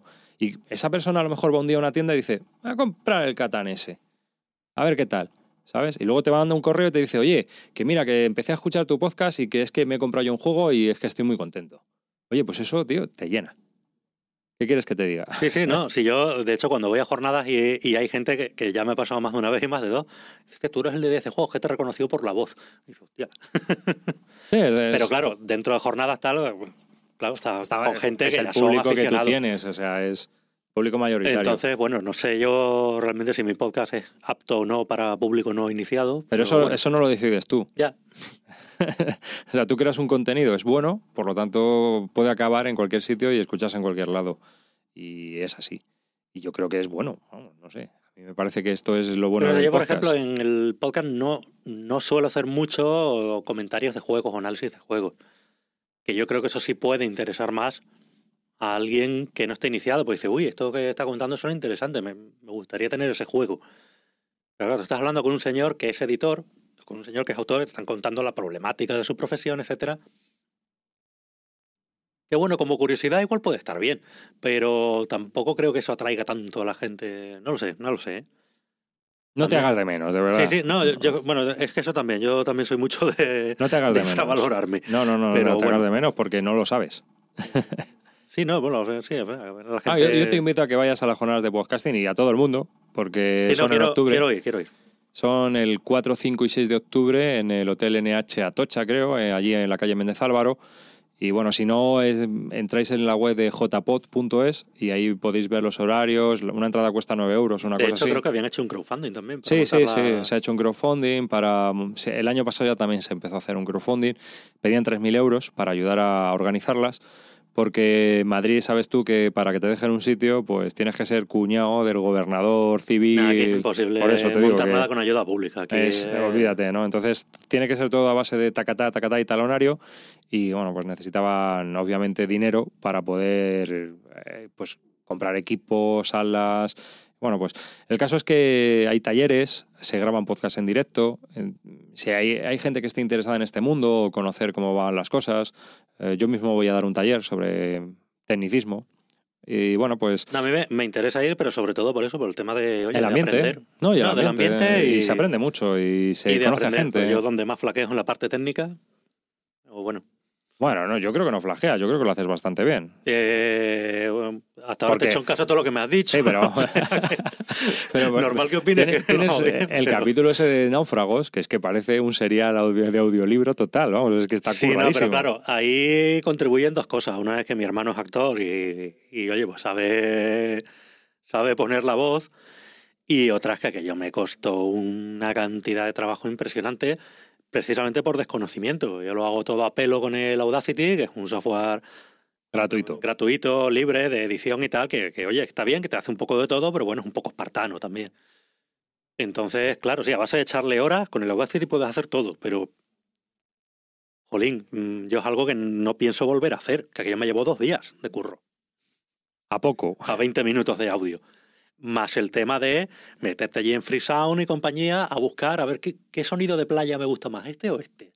Y, todo así, era, vamos, Horroroso, era, era una locura.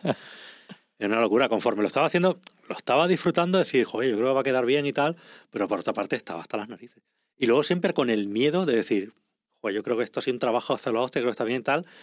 Dice, pero luego esto realmente a la gente cuando se lo pone mm, le va a interesar o, o le va a parecer una tontería. Porque es lo que decía antes, como tampoco sabes nunca qué es lo que le mola a la gente y qué es lo Ah, que no. un- uno de los problemas de- del podcasting a lo mejor es el feedback, que eh, para tener feedback tiene que ser pues a través de... es a posteriori y es... No, esto me acuerdo que lo comenté con Cabuto eh, cuando estuvimos hablando de la zona Sí, lúdica, sí, ¿fue? sí. O en las TDN el año pasado, no me acuerdo.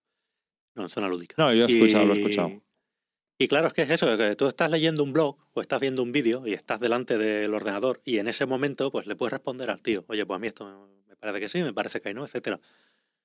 Pero tú normalmente un podcast lo escuchas pues en el móvil, cuando vas por ahí, vas en transporte público, vas a no sé qué, y claro, en ese momento no puedes responder y luego ya pues se te olvida.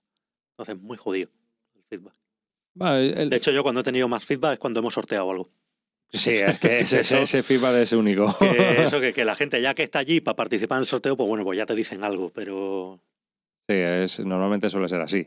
Es, Sí, sí.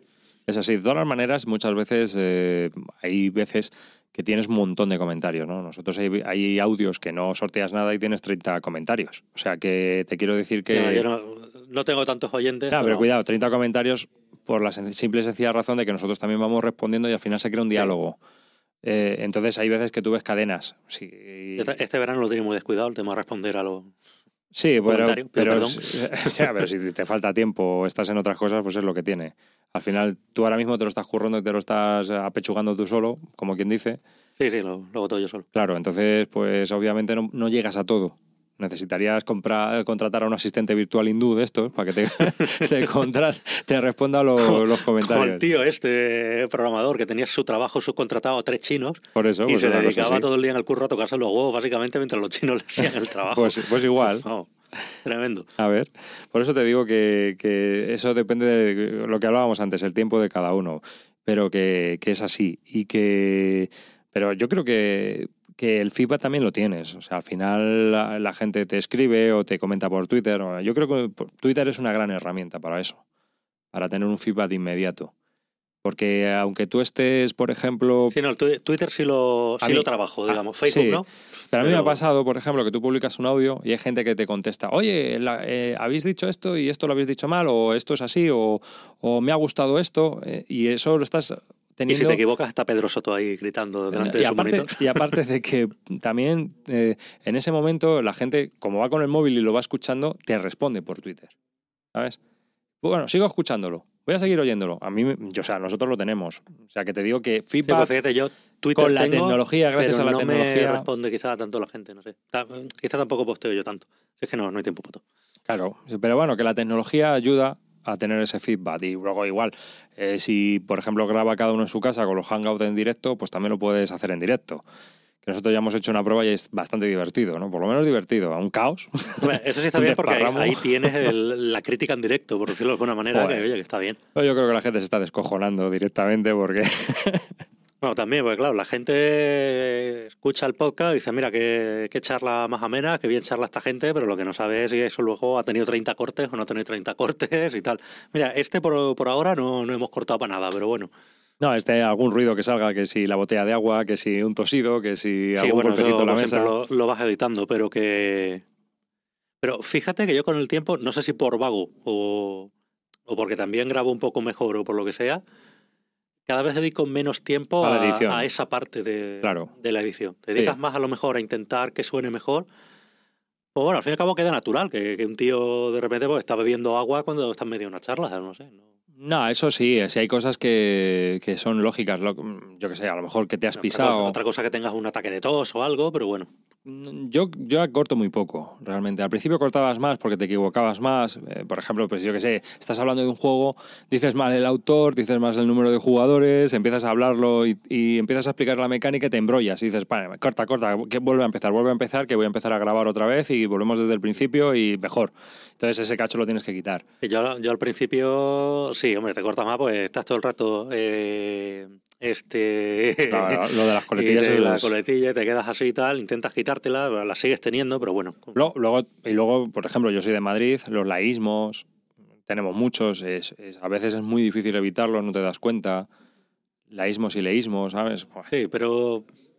No sé, también queda natural, tío. Sí, bueno, así es como hablas tú, realmente. Y eso es una de las cosas buenas del podcasting, que no es radio. Entonces, como no es radio, pues puedes hacer un poco, entre comillas, lo que te dé la gana. Y si a alguien no le gusta, pues que elija otro podcast o que no escuche podcast. Es así de claro. O que te haga un comentario. No, sí, sí, me los han hecho, me los han hecho. ¿eh?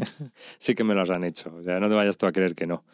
Eh, otra cosa que yo te quería preguntar así, un poco sobre eh, qué has jugado así últimamente, tops que tengas así, bueno, juegos que hayas jugado últimamente que te hayan llamado la Pues atención. mira, la verdad es que tenía un verano poco jugón, entre comillas, pero a ver qué te cuento. Pues mira, me ha gustado mucho y lo jugado bastante la edición nueva del River Dragons de Roberto Fraga, que era, antiguamente se llamaba Dragon Delta, o los dragones del Mekong o tal, bueno, según la edición que tuviera. Pero bueno, la edición nueva que la distribuye Asmodee en España es muy bonita, pero muy, muy, muy bonita, con unos componentes cojonudos y es un juego que a mí me sigue pareciendo muy divertido. Un juego de programación de movimientos que a mí es una mecánica que, que, que da lugar a cosas muy divertidas. Pues para que no sepa de qué estamos hablando, simplemente tú tienes que programar tus siguientes X acciones. Una vez que las programas no puedes cambiarlas. Y las acciones todo el mundo lo resuelve simultáneamente, con lo cual la acción que tú estás haciendo se topa con la que está haciendo otro y tal. Si alguien ha jugado a Robo Rally, por ejemplo, pues eso. Es programación de movimiento O el Himalaya. o el Himalaya. Entonces, eh, mira, ya he soltado un E. Eh, Pues sí, es es, un juego, es un juego muy sencillo. Tú llevas un chino que tiene que cruzar a la aldea de enfrente del tablero y para eso vas poniendo piedras, son unos disquitos en el tablero y sobre las piedras vas apoyando tablones. Los tablones son de verdad, son de madera de balsa. Es madera de verdad. El chino mola muchísimo, viene, con, viene pintado y tal. Está muy bien, es una producción muy buena y es un juego que sigue siendo divertido. Tenía la edición antigua y, y es que con los nuevos componentes mejora. El juego es el mismo, pero jolín, visualmente pf, llama mucho más la atención. Y mira, un juego que me parece muy divertido, familiar y recomendable. Pues mira, Está bien, porque Ese, bien. se acercan las navidades. Sí, mira, es un, para regalar en Navidad es un juego cojonudo. porque que es que esos es muy juegos son, son ideales. Muy bonito, con ilustraciones de Piero, que yo tengo debilidad, me, me encantan la- las ilustraciones de, de este hombre. Eh, bueno, por si alguien ha visto alguna vez el Ghost Stories o el Dice Town o algo de esto, mola, mola. Sí, es, es tipo cómic, así. eh. Sí, tiene un dibujo así un poco cómico, aunque a lo mejor en el Ghost Stories, por ejemplo, se sale un poco de eso, pero estas pueden ser un poco más parecidas a las de Dice Town, etcétera. Imágenes un poco más, más cómicas, pero vamos, muy, muy chulo, muy alegre, muy colorido todo, muy, muy bien. La verdad es que entra por la vista. Y además se vendía a buen precio. que es Otra cosa que. Eso siempre. De Asmodee también ha salido ahora Tiburón, que es el Eso- Get eso Beats. es buenísimo. Yo, yo compré el Get Beat en Essen. Entonces, estando en Essen un año, hace un par de años, así, cuando salió, se presenta de repente Pensator en el hotel con eso. Yo ni lo había visto. ¿Esto qué es? ¿No? Tu juego del tiburón se va comiendo los muñequitos y los vas desmembrando. ¿Qué me estás contando? Y estamos allí en una partida. El, el juego va de que somos unos náufragos que vamos nadando por el mar y viene un tiburón detrás de nosotros y el que se juega una ronda eh, es como una carrera y el que queda el último pierde un trozo porque se lo come el tiburón. Efectivamente. Va de eso. Son muñecos desmembrables. Les vas quitando piernas, les vas quitando brazos. Entonces, claro, el juego es muy tonto, muy sencillo, pero vamos, minutos, te, ¿no? te ríes, te ríes mucho. Y yo me acuerdo cuando pensaste, yo aquello al hotel, y bueno, el día siguiente fuimos todos allí a comprarlo, porque aquello era la bomba. Pues ha salido ya en bonito porque Asmodee, como tú bien dices, saca todos los juegos con una producción gráfica Sí. que da gusto verlo y ha salido en bonito ahora y, Y en bueno, general es algo común a las editoriales francesas. sí, se cuida mucho la imagen y el diseño. Y yo lo vi el otro día y dije, anda, mira, qué chulo. Pero igual, te enteras porque te ha venido la tienda, te da a mandar novedades y dices, anda, ¿y esto? Anda, si lo ha sacado Asmodee y si está en español, pero bueno. A ver, ese, juego está muy bien, muy sencillito, además muy, muy barato, pequeñito, está chulo. ¿Qué más juego últimamente? Mira, últimamente le he dado mucho, aunque no sea una novedad, al Chronicle de Seiji Kanai, que cada vez que lo juego me gusta más. Esos minijuegos que tiene este hombre, ¿no? Sí, juegazo, con De cartas. treinta y pico cartas que tiene, de hecho creo que es un juego con más cartas, y juegazo, juegazo, de verdad. Buenísimo. Si alguien ha jugado al Rey de los Enanos de Fight Duty, que curiosamente Se salió parece. poco después y se parece, es mejor que el de Fight Duty, mi opinión. El de Fight Duty, es, bueno, coger la idea y hacerla más sencilla, quizá más familiar, pero es que el Chronicle es tremendo, no deja de ser un juego de bazas y ya está, pero bueno, con, con cartas que tienen efectos, con cada partida hay que jugar de manera distinta y bueno, está, está muy bien. O donde, donde puedes tener un momento de análisis parálisis y darle al coco tela, lo cual en un juego de cartas de bazas pues tiene su mérito. Está, está muy chulo. Ah, pues eh, otro que hay que apuntarse entonces, ese Chronicle. Ese me gusta. Mira, el otro día estoy jugando un juego del que no sé si he hablado alguna vez, que no es precisamente nuevo, pero que es quizá de mis favoritos de todos los tiempos, ¿sí? si no mi favorito de todos los tiempos. El Taluba. Ah, el Taluba, muy bueno. Taluba de Marcel André Casasola, Sí. que estuvo un tiempo el juego Se- sin estar disponible, pero ha salido una edición nueva, se que- puede volver a comprar. Mm, Eso te iba a decir, que lo han reimpreso ahora. Sí.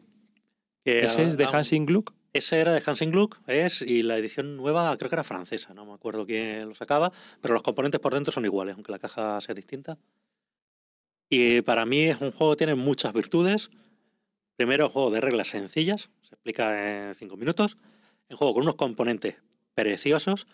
Es un juego que cuando acaba la partida podéis ir a BGG. montado, Es lo más bonito que habéis visto nunca en una mesa. se, Pues- se queda montado y muy chulo. Claro, el escenario empieza vacío porque es un juego de- que, que se juega con los setas y, Y vas claro, montando al principio la mesa isla. está vacío, pero vas montando la isla, vas montando la isla, vas poniendo los edificios y al final aquello queda precioso. Es un juego que tiene bastante estrategia, es un juego que tiene una interacción directa muy fuerte, cosa que de la que los Eurogames suelen, suelen Sí, porque vas, pisando a los demás. Sí, sí, sí, sí. Eh, y de hecho, cómo pisar a los demás o cómo pisarte a ti mismo, que te puede venir bien en determinados momentos destruir parte de tus poblados. Mm, Vamos, yo para mí ese juego lo tiene todo. Es como si, digamos, que hubiera volcanes que van expulsando Sí. magma y se va creando la isla y tú vas construyendo poblados sobre esa isla que va saliendo ¿no? de- del mar. Entonces, cada turno pues vas poniendo trozos de, Tú cada, de cada tierra. que pones es un volcán que ha entrado en erupción.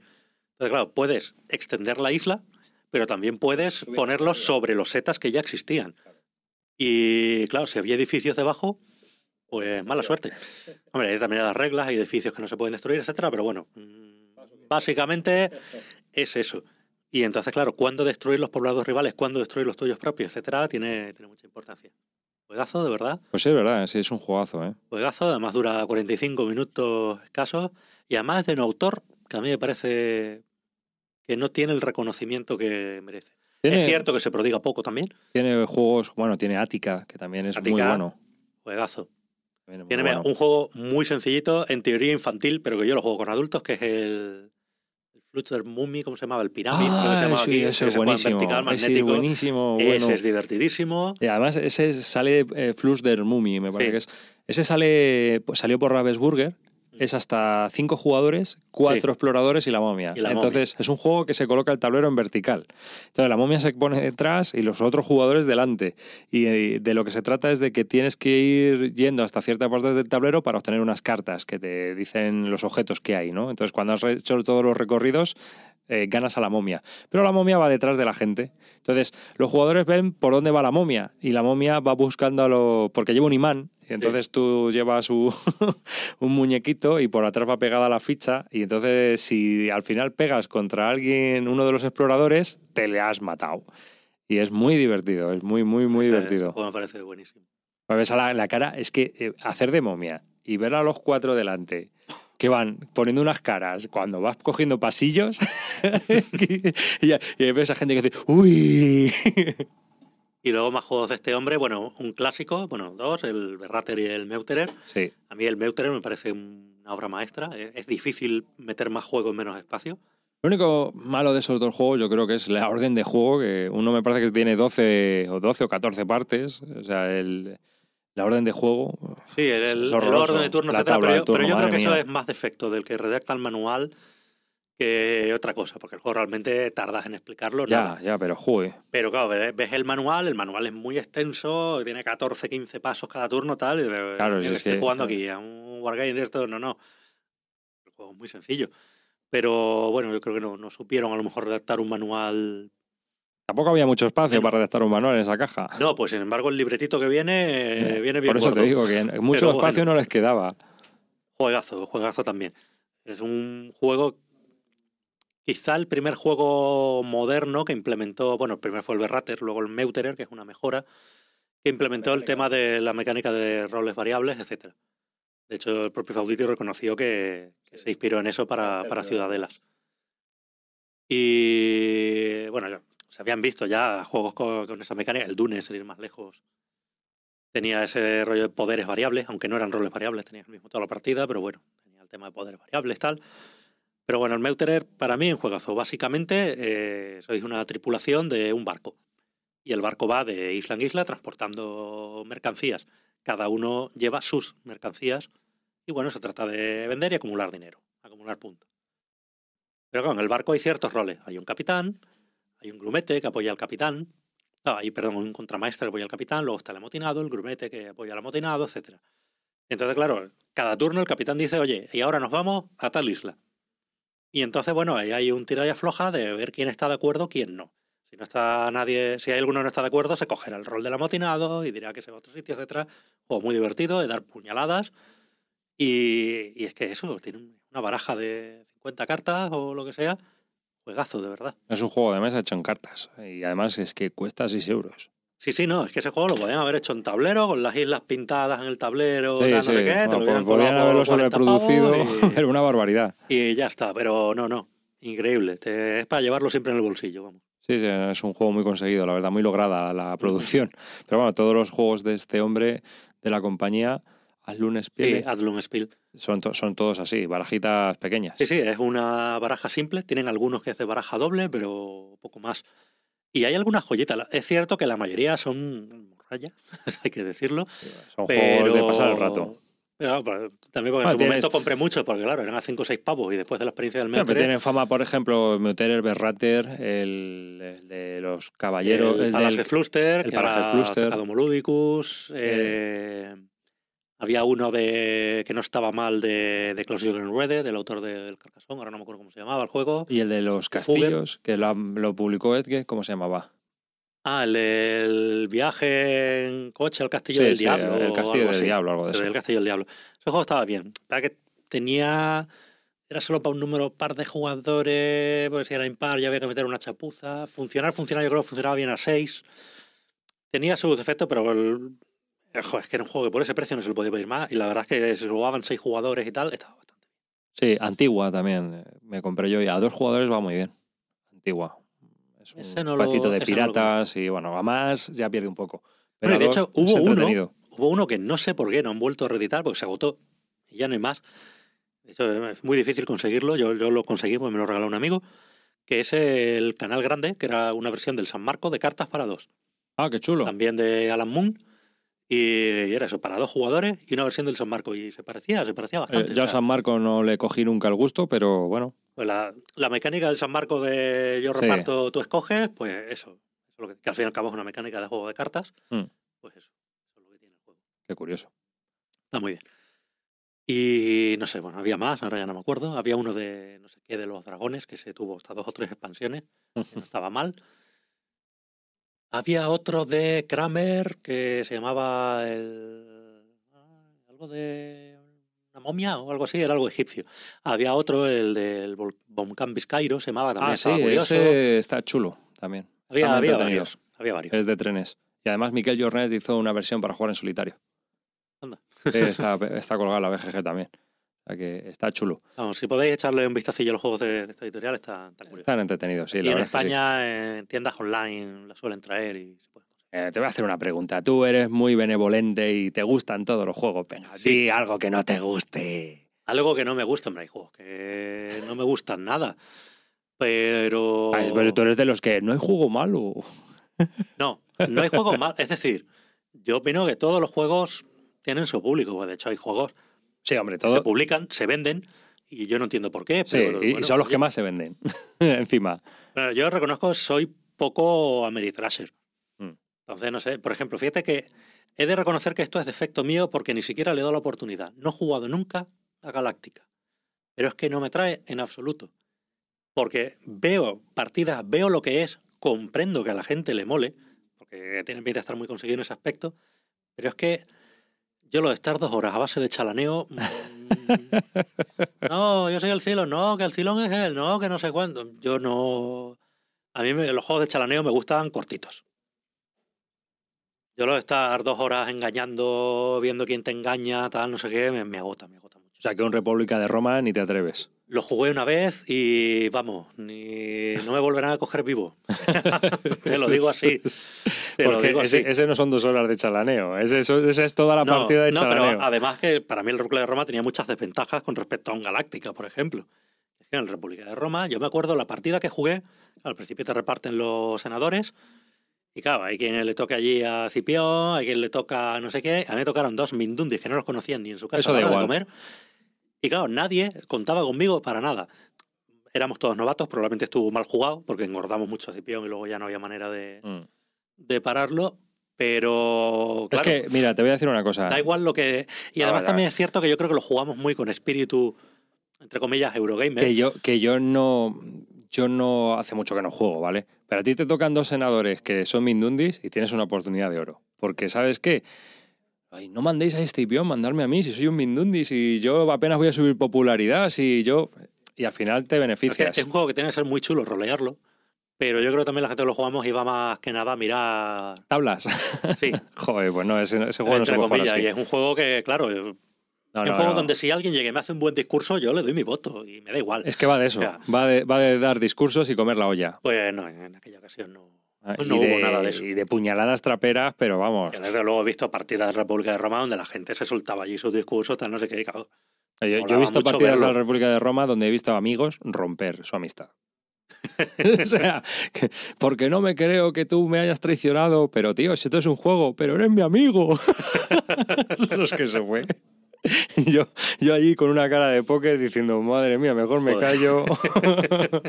Es que hay juegos que no los debería jugar todo el mundo. claro, es que. No, y te lo, te lo avisaba, las instrucciones te lo avisaban, ¿eh? Las de Avalon Hill por lo menos te avisaban, te decían al loro y Eso, cuidado, ¿eh? fíjate que debería venir en las instrucciones del Ticho también. Sí, ¿no? Que Yo- puede, yo, puedes yo acabar. he visto, yo he visto parejas a broncas, pero, pero a broncas, ¿eh? Ese es tu juego, ¿no? El Tichu. A, bro- a mí me encanta el Ticho. Ahí, pues, ahí, para hablar con Cera Canto ahí durante una hora sobre el Tichu. Me encanta, me encanta el Ticho, me encanta el Ticho. Que lo, lo tiene todo. Fíjate que el Ticho también tiene su punto un poco a lo mejor de chalaneo, Pero es, como todos los juegos de cartas, pero. Ya, pero claro, es lo que te iba a decir, que estaba muy bien integrado.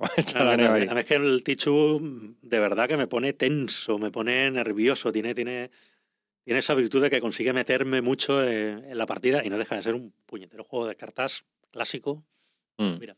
Ah, pero dime, venga, un juego, un juego que no te mole nada. Pero que, no, te mole, pero porque no te gustan los Ameritrash o porque no te. No, eso no. Un juego que digas, mira, esto es que no me gustó nada. Mira, me estoy acordando ahora, por ejemplo, del Fitz de Inicia, que tuvo su bombo en su momento, oh, que es como un Tetris. Tal, yo lo veía de fuera y coño, esto parece como jugar al Tetris, pero bueno, algo tendrá.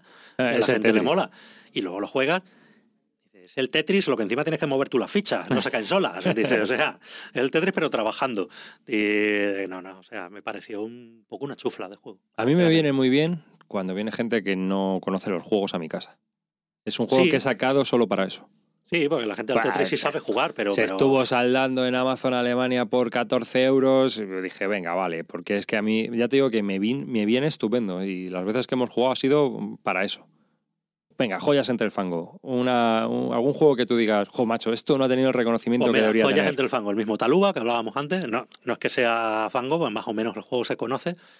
Pero para mí es un top 100 y un top 20. Y vamos, es de lo mejor de lo mejor. Más juegos que a mí me gustan mucho jugar. Pues mira, hablábamos antes de todos estos jueguecillos de Alun, el Meuterer, tremendo. Mira, un juego también muy chulo, muy divertido y que creo que ahora le iban a sacar una reedición, el Pompeya, del volcán. Mm. Muy chulo. Eh, mira, otro juego que a mí me encanta y que ahora le acaban de sacar la reedición, el Lost Valley. Ah, sí, pero ¿sale, ¿sale la reedición carísima o sale la reedición a un precio aceptable? No tengo ni idea, porque cuando yo hablé de él, la reedición iba a salir para abril o mayo y creo que todavía no ha salido, está saliendo ahora. O es que el tiene pinta de salía... ser caro, tiene pinta de ser caro, porque, entre otras cosas, porque es una editorial americana pequeña la que está reeditando, con lo cual, nada más que traerlo de importación y tal, ya va a subir. Ahí, ahí hay una especie de, por decirlo, una comparación odiosa. Eh, todo el mundo tenemos el juego, los que lo tenemos, por 8 pavos que se saldó, mm. y ahora te van a pedir 85. 85 pavos no. Estaban pidiendo eso en el Kickstarter. No, el Kickstarter, el, el juego y punto era 35 40 pavos. Se subía, se subía. Luego tenías uno que incluía con la expansión del no sé qué, y con tal, y con cual, y con pascual, y sí, pero si te comprabas el juego básico, pues eran 35 40 dólares, que bueno, es lo que te viene a costar. Claro, pero vamos, comparación odiosa, ¿sabes? Yo lo vi y dije, madre mía. Sí, muchos lo compramos por menos dinero. Yo creo que lo compré por 20 pavos y luego bajó más y estuvo 10 pavos y tal. Y a 8 ha llegado. Sí, bueno, pero pero es cierto que es un juego que transmite muy, muy, muy bien la sensación de, exploración. Mm. Yo creo que para mí el juego que mejor, que mejor lo transmite. A mí me gusta, mucho. Yo creo que también eh, un, autor que lo consigue muy bien en la exploración es Teuber, el del Catán, pero con otros juegos. O sea, por ejemplo, con el Catán del espacio. Te transmite una sensación de exploración. Fíjate que siempre he querido jugarlo al Starfarer y... y... te da una sensación de exploración, incluso el de cartas, el de la. El, el otro, el que tiene el Catán de cartas del de, espacio, pero de cartas. Starship of Catán, ese. Sí, pero ese es el de dos jugadores, este de Cosmos. ese, también, ese también te transmite esa sensación ¿no? de exploración. O sea, ese juego está chulo. Un autor que te transmite la exploración de narices. Sí, pero no, yo los vale, me parece que. Ah, pues los vale está Quizá también porque no solo es que transmita la sensación de exploración, sino de esa exploración. De estar ahí efectivamente en medio de un territorio inhóspito, desconocido, buscando el arroyuelo que da las pepitas de oro y tal, está, está muy bien. Y pues a ver por cuánto viene y, ojalá que sea más barato. A mí, de lo que no me importaría pillar la, la, versión nueva, además iba a venir con alguna mejora, tal. Pero bueno, ya veremos. Es de. Hermano, ¿cómo se llamaba? Gosler o no sé qué. Bueno, mm. estaba bien. Sí, que encima te hacen juegos siempre con piezas asimétricas y cosas así rombos y cuadrados y entonces tienes que ir haciendo el tablero y va, va quedándose un mosaico tenían muy curioso. juegos, pero tenían todos así un poco... Mm. Son juegos así, sí, sí. Mm. Pues llevamos ya casi hora y media. Si quieres lo vamos, lo vamos dejando ya aquí porque ya hemos llenado un podcast, o sea que cuando, cuando tú quieras. Sí, yo creo que ya ya hemos hablado de todo, hemos divagado, hemos hablado de juegos, pues qué más queremos, ¿no? Así que yo creo que lo mejor es que, bueno, hemos estado hablando con Paco Gurney del podcast Días de Juego, que podéis encontrar en www.díasdejuego.es. ¿no? Ah, punto .com. Punto pues eh, repito, lo podéis encontrar en www.díasdejuego.com y ahí pues eh, suscribiros, eh, sobre todo por si os interesa la afición a los juegos de mesa, porque vais a, oír entrevistas muy interesantes a gente del mundo, a ilustradores, a editores, a autores, a futuros autores, o sea que, que puede estar muy bien y que es muy muy interesante desde mi punto de vista. Gracias por la promoción, ahora te pago lo acordado. Y... y bueno, pues nada, aquí este episodio del podcast.